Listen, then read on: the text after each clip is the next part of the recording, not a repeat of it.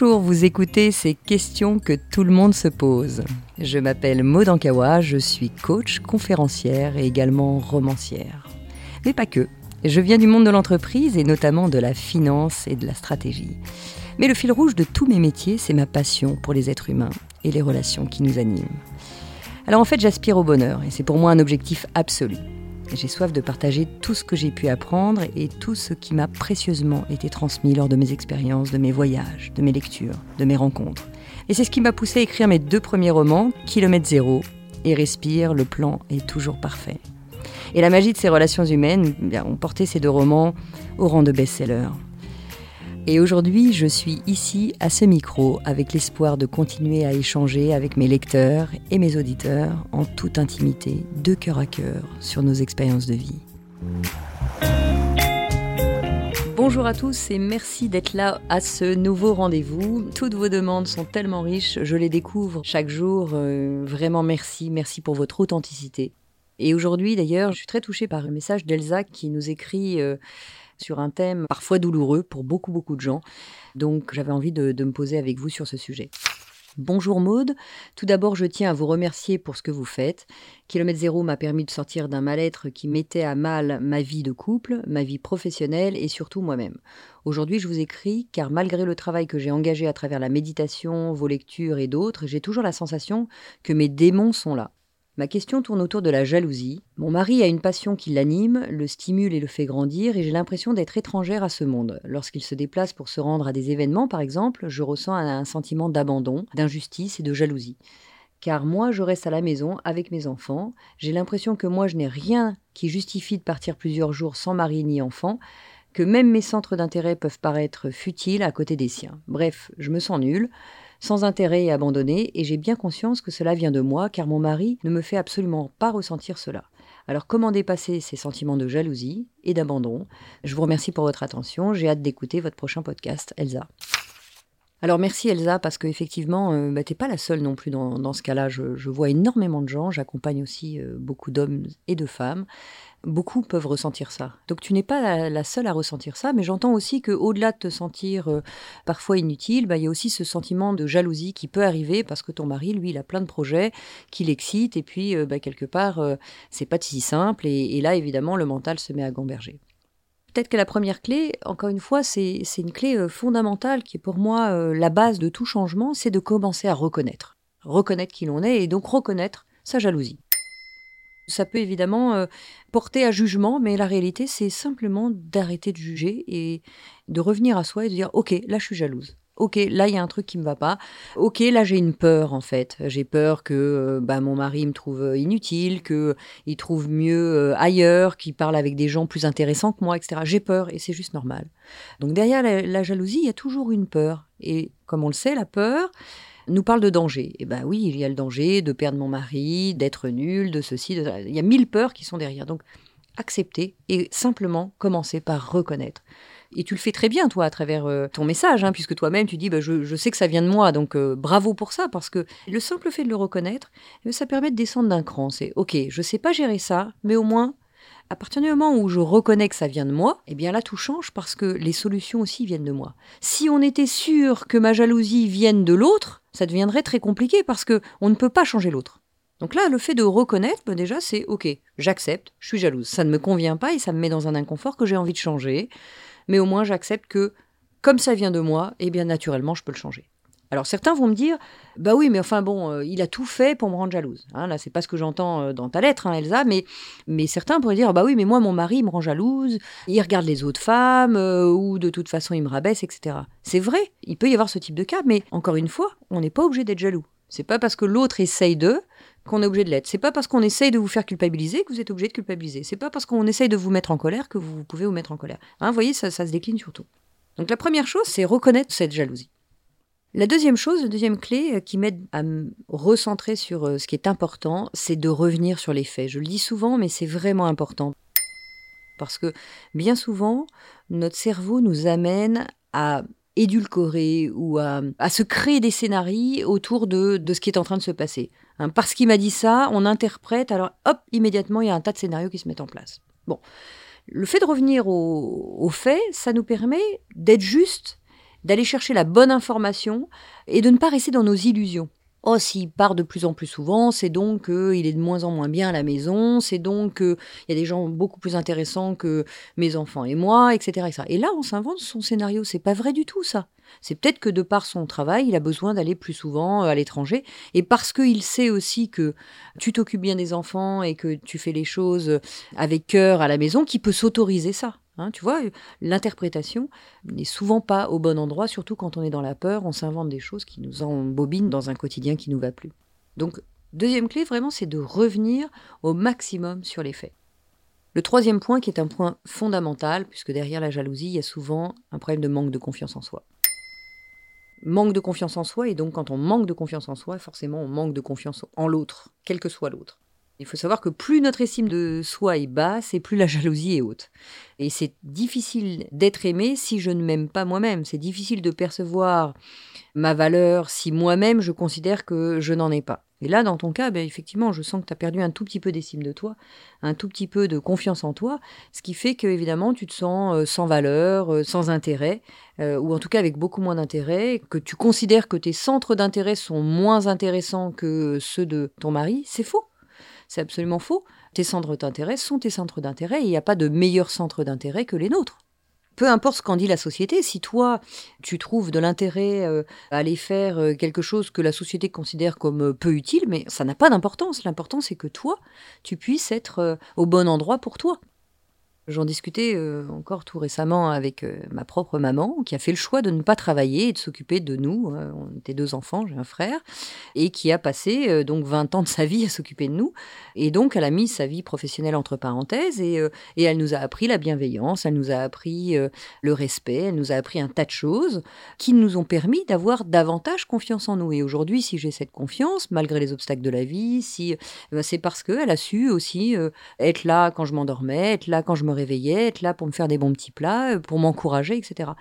Et la société pourrait dire, bah oui, mais euh, en société, on a moins euh, d'intérêt, etc. C'est pas vrai. Je crois pas à ça. Je crois que nos centres d'intérêt, et d'ailleurs, elle, le disait, pour moi, c'était fondamental de pouvoir le faire. C'était le sens de ma vie.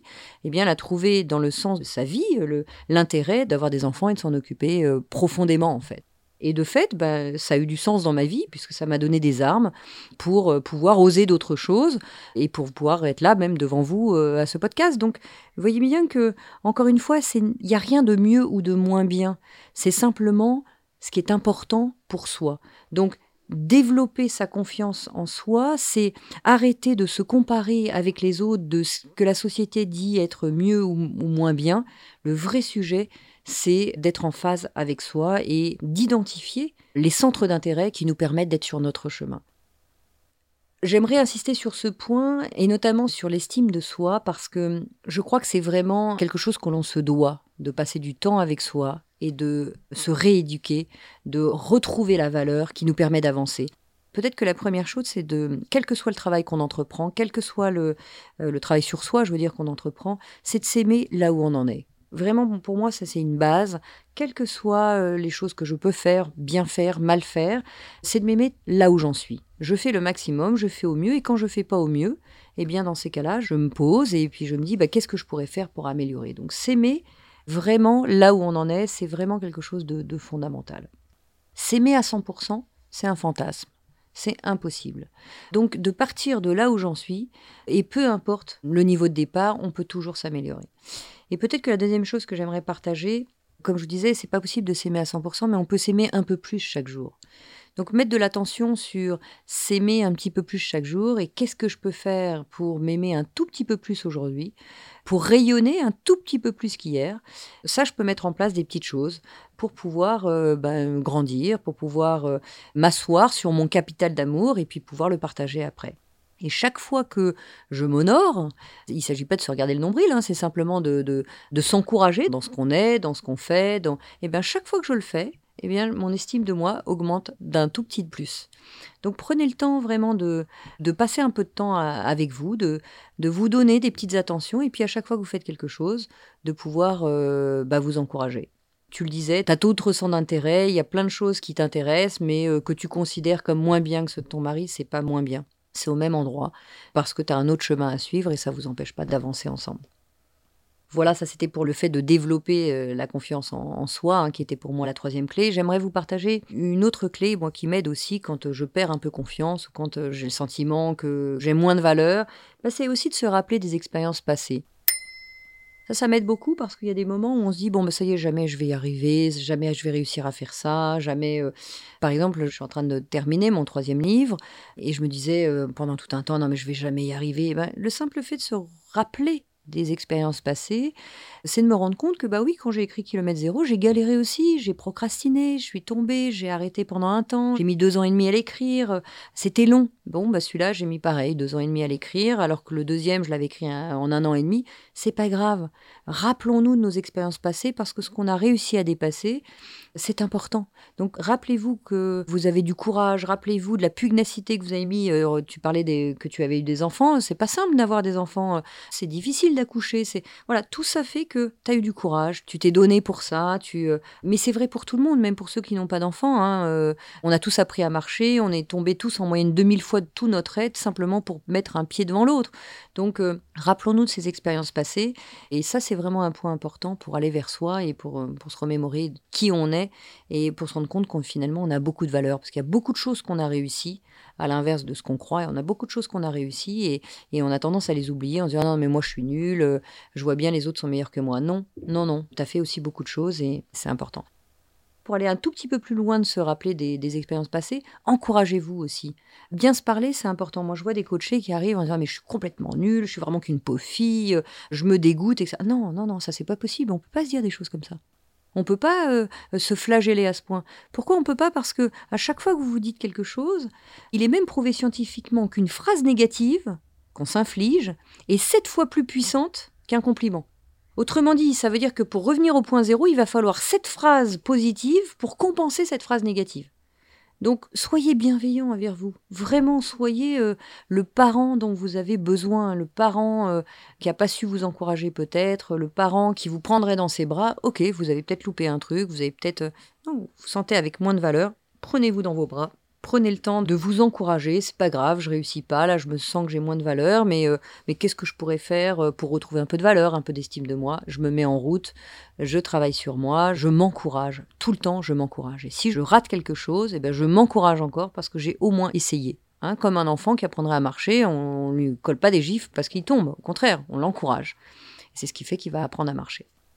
Voilà, dans cette quatrième clé hein, de se projeter, de se rappeler des expériences, ben voilà, aller vers ces encouragements aussi, c'est vraiment important. Cinquième clé que j'aimerais euh, partager avec vous, c'est d'identifier mes réels besoins. J'observe mes émotions, je prends le temps de les comprendre, d'accepter euh, mon jardin intime. Hein, voilà, euh, là je suis jalouse ou il y a un truc qui va pas. J'accepte ça et puis je rentre dans mon jardin intime. Pourquoi? Qu'est-ce qui me manque? Qu'est-ce qui me fait peur? Qu'est-ce que je prends un temps pour identifier mes réels besoins? De quoi j'aurais besoin? Peut-être d'une pensée, peut-être d'un geste de mon mari. Euh, je vérifie mes besoins. Et en parallèle, quand je rentre dans mon jardin intime, je vais pouvoir voir que mon besoin, c'est peut-être simplement d'être avec moi. Simplement de me dire, ben voilà, mon réel besoin, c'est de m'occuper de mes enfants, par exemple, dans ton cas. Et si ton autre besoin, c'est euh, d'aller faire un séminaire de formation euh, sur toi, etc., c'est pas moins bien que ce que fait ton mari. C'est pas vrai. C'est juste ton propre besoin et prends le temps de l'écouter, ça c'est fondamental. Rien n'est mieux, rien n'est moins bien. L'important, c'est d'être en phase avec soi. Et enfin, le dernier point que j'aimerais euh, partager, c'est d'exprimer d'exprimer, de communiquer à l'autre. Apprenez à communiquer. Tu as quelque chose qui est en décalage avec ce que tu ressens, avec ton mari, bah, plutôt que d'essayer de, le camoufler, de dire bah non, je vais pas l'embêter avec ça parce que c'est moi, c'est mon problème, etc. Mais non, c'est pas de embêter l'autre. Déjà, vous êtes marié, donc on s'embête pas quand on est marié, même s'il y a des problèmes mais simplement d'exprimer ce que tu peux ressentir. Tiens, bah voilà, quand tu pars, je me sens un peu plus jaloux. J'ai pas envie de te le faire porter, mais, mais voilà, j'ai le sentiment que je t'apporte moins, j'aimerais en parler avec toi. Voilà, simplement d'exprimer sans lui mettre la faute. Hein. C'est pas euh, ah bah tu pars trop souvent et ceci et cela. Non, c'est juste d'exprimer et d'apprendre à exprimer aussi tes propres besoins. Prendre le temps en tout cas de communiquer et d'être en phase avec ce qui nous anime, c'est fondamental.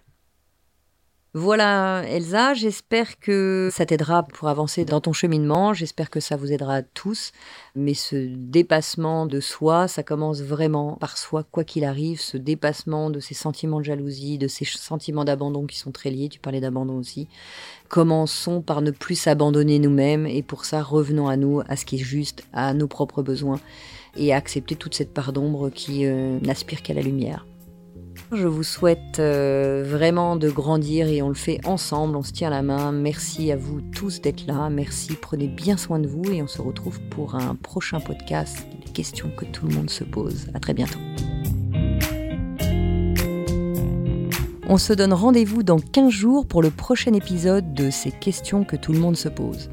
Pour être tenu au courant de sa sortie, n'hésitez pas à vous abonner à ce podcast, me suivre sur les réseaux sociaux sous le nom de Maude Ankawa ou consultez mon site internet maude, m a u d ankawa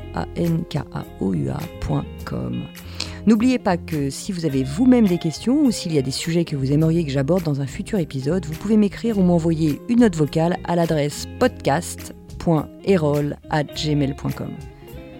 Vous retrouverez toutes ces informations dans le texte de description de l'épisode et je serai ravie, ravie de vous retrouver en librairie pour mes deux romans, Kilomètre Zéro et Respire, le plan est toujours parfait. Un grand, grand merci à mon éditeur Erol de m'accompagner dans mon aventure littéraire et de produire ce podcast. Et cet épisode a été réalisé par Margot Roll et Céline Malvaux de l'atelier ENL et monté par Noémie Sudre.